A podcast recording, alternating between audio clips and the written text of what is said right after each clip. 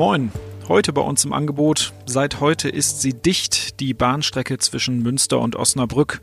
Wie Bahnpendler auf die zweimonatige Streckensperrung reagieren, das hören Sie gleich. Im Schwerpunkt Osnabrück erhält heute einen Preis und zwar für seine Nachhaltigkeit. Was es damit auf sich hat, das erklärt uns gleich mein Kollege Wilfried Hinrichs. Der Newsblog dreht sich heute um eine Schlägerei in Osnabrück und Mietpreise in der Stadt. Sie hören immer der Hase nach, den Podcast aus der NOZ Lokalredaktion am Montag, den 14. Oktober, heute mit Sebastian Philipp.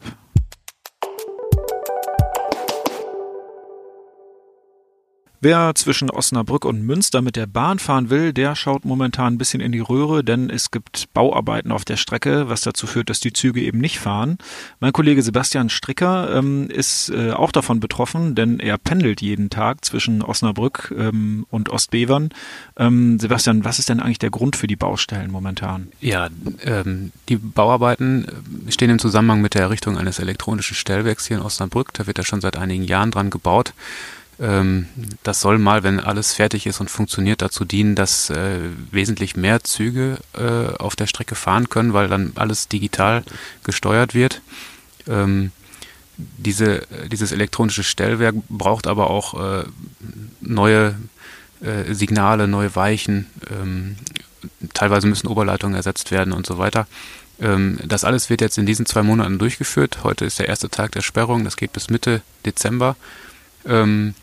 Und es äh, betrifft aber auch nicht nur den Nahverkehr zwischen Münster und Osnabrück, sondern auch den Fernverkehr. Also auch die Deutsche Bahn äh, leitet alle Intercities und ICEs um ähm, von, von Norden und von Süden und auch der private Fernzuganbieter Flixtrain ähm, macht das auch. Also der steuert Osnabrück und Münster in diesen zwei Monaten gar nicht an.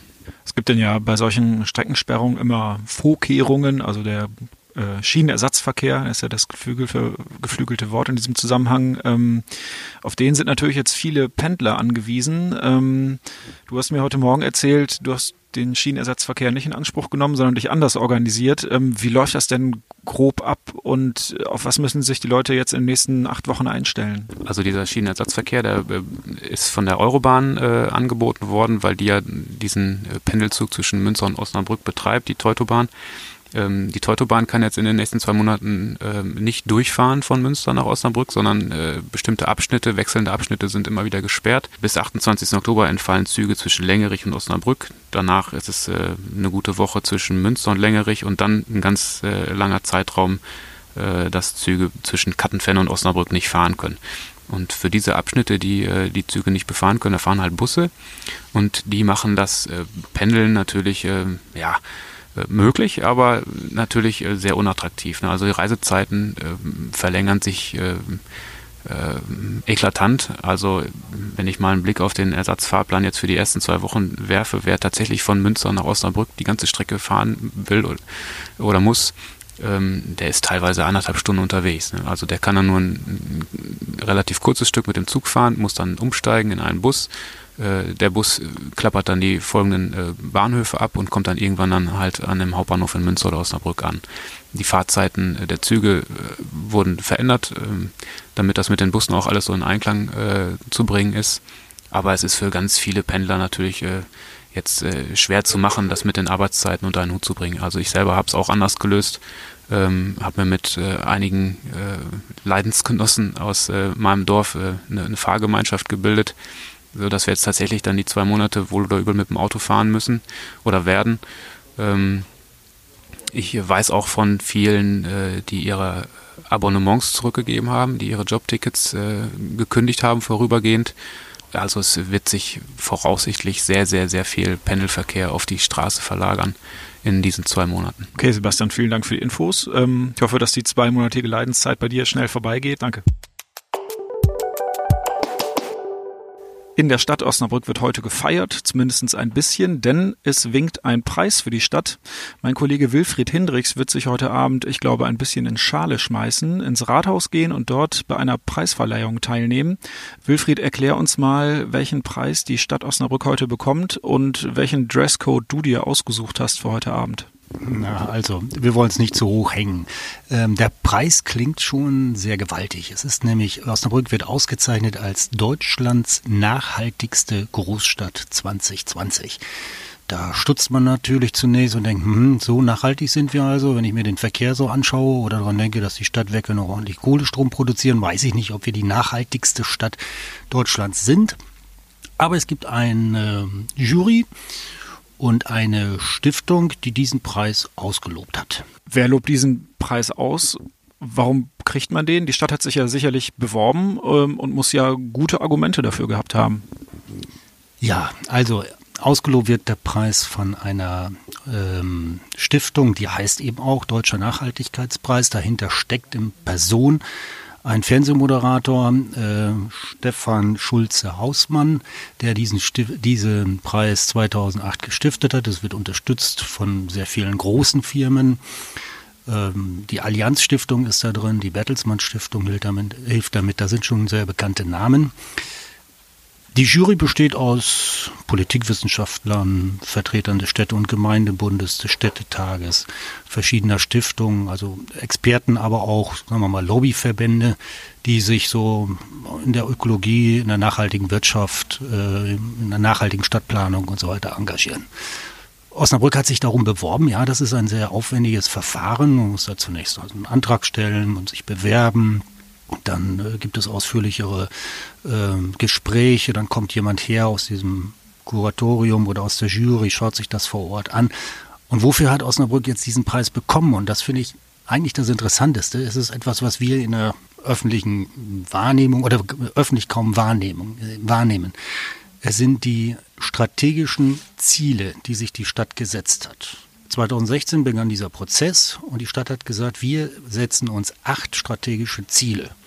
Das klingt dann immer sehr bombastisch. Da ist zum Beispiel das erste Ziel genannt, eine sozial- und umweltgerechte Stadtentwicklung. Ein zweites Ziel ist Perspektiven für junge Menschen schaffen. Dann geht es um nachhaltige Mobilität und dann gehört auch dazu, finanzielle äh, Solidität zu schaffen. Ab 2020 will man finanziell wieder handlungsfähig sein. Äh, das ist das klingt dann auch, das ist auch immer sehr abstrakt und da sind große Worthülsen werden da geschaffen. Aber wer sich das genauer anschauen will, der kann dann im Internet unter Kosmos mal nachschauen und Suchbegriff einfach eingeben, mal googeln und dann wird man von einem riesen Zahlenberg erschlagen. Die Stadt äh, gibt sich nämlich sehr viel Mühe nachzuvollziehen und zu zeigen, wie diese strategischen Ziele tatsächlich verfolgt werden und teilweise eben auch erfüllt oder nicht erfüllt werden.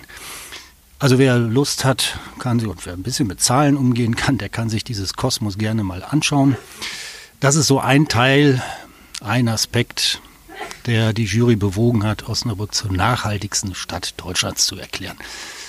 Ich muss ehrlich sagen, es ist ein bisschen, bisschen weit hergeholt, aber gut. Es gibt 30.000 Euro, es gibt einen schönen Festakt heute im Rathaussaal im Friedenssaal. Das nehmen wir doch gerne mit. Kleine Frage zum Abschluss, mal ganz konkret. Ähm, du hast gerade gesagt, 30.000 Euro Preisgeld gibt es. Die ist natürlich jetzt, äh, wenn man sich so den gesamtstädtischen Haushalt anguckt, ähm, jetzt keine Riesensumme, mit der man irgendwelche Superprojekte anstoßen kann. Ist das jetzt eher ein Preis, ähm, dessen Urkunde man sich irgendwie in den Friedenssaal hängen kann oder in äh, irgendein Büro? Was passiert denn ganz konkret nach dieser, nach dieser Preisverleihung? Ja, die Frage, die solltest du vielleicht die Stadtverwaltung dann stellen. Was kommt danach? 30.000 Euro, das sind in der Tat Peanuts. Also da kann man irgendwie was Schönes, Nettes hier in der Stadt, irgendwo eine Grünanlage oder ein Beet oder sowas anlegen oder vielleicht ein Fahrradweg irgendwo äh, noch ein bisschen schicker machen. Aber das ist nicht viel. Klar, Urkunde im Friedenssaal aufhängen und ähm, im November an der großen bundesweiten Veranstaltung dann teilnehmen, wo dann dann nochmal offiziell in einem größeren Rahmen ähm, Osnabrück vorgestellt wird, warum diese Stadt die nachhaltigste Stadt Osnabrück, äh, Deutschlands ist. Aber ansonsten, ja, glaube ich, ist es viel Symbolik, ein bisschen zum Schulterklopfen und dabei bleibt es auch. Und ein Satz vielleicht noch, ich werde mich nicht in Schale schmeißen. Ich glaube, das ist ein eher äh, kleiner Kreis, überschaubarer Kreis, der da heute Abend äh, sich gegenseitig gratulieren wird. Ja, Wilfried, jetzt wissen wir auch, wie du dich heute Abend kleiden wirst. Erstmal vielen Dank für die Infos. Ähm, manchmal kann Symbolik ja auch ähm, wichtig sein und wenn es die Stadt voranbringt, ist ja allen damit geholfen. Danke dir. Bitteschön.